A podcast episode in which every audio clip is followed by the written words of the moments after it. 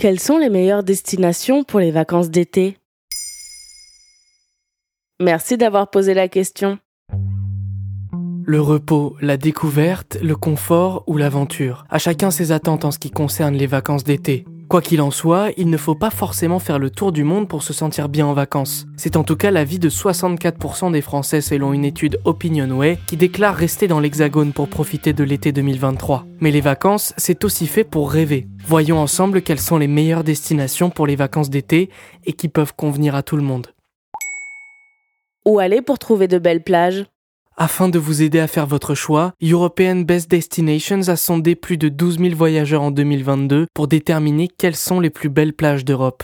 Un classement interactif des 22 paradis de sable fin a donc été créé à la suite de ce sondage. Les plus belles plages européennes se situeraient au Portugal et plus précisément à Madère. C'est un archipel de quatre îles au large de la côte nord-ouest de l'Afrique. Elle est connue pour sa production de vin et son climat subtropical très chaud et la palme est décernée à la plage de Santo Porto à Madère. Le site justifie le choix des internautes.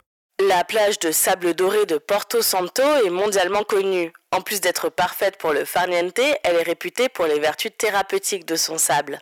Un autre point positif pour les amateurs de coins tranquilles, la fréquentation de Porto Santo serait bien moins élevée que les îles Canaries par exemple. Un classement similaire a été réalisé en 2021 pour élire cette fois-ci les plus belles plages du monde. C'est celle de Whitehaven Beach en Australie qui a été élue pour sa mer cristalline, ses fonds marins splendides et sa grande barrière de corail. Et si je préfère les vacances culturelles? L'une des conséquences les plus frappantes de la pandémie de Covid-19 concernant les habitudes de voyage, c'est que la découverte culturelle est devenue une condition importante lors du choix de la destination. Les données mondiales d'Expedia révèlent que les 10 capitales culturelles incontournables de 2023 sont Édimbourg, Lisbonne, Tokyo, Dublin, New York, Sydney, Dubaï, Montréal, Munich et Bangkok. Il est intéressant de noter que selon le sondage d'Opinionway, Montréal est la première destination des Français pour l'été 2023. Bangkok fait également partie du classement. La découverte culturelle peut se faire par la visite des monuments historiques, des musées, mais également à travers la gastronomie locale. Où aller si je veux rester en France?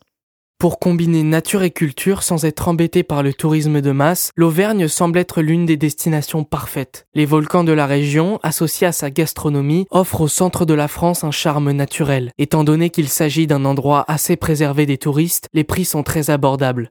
Si vous êtes plus attiré par les randonnées et que vous avez besoin de points d'eau pour vous rafraîchir, les Vosges semblent alors faits pour vous. Situé dans l'est de la France, il existe un grand nombre d'activités, du vol libre, de l'escalade, de l'équitation, des parcours d'aventure ou encore de la plongée dans ces nombreux lacs. Voilà quelles sont les destinations pour les vacances d'été.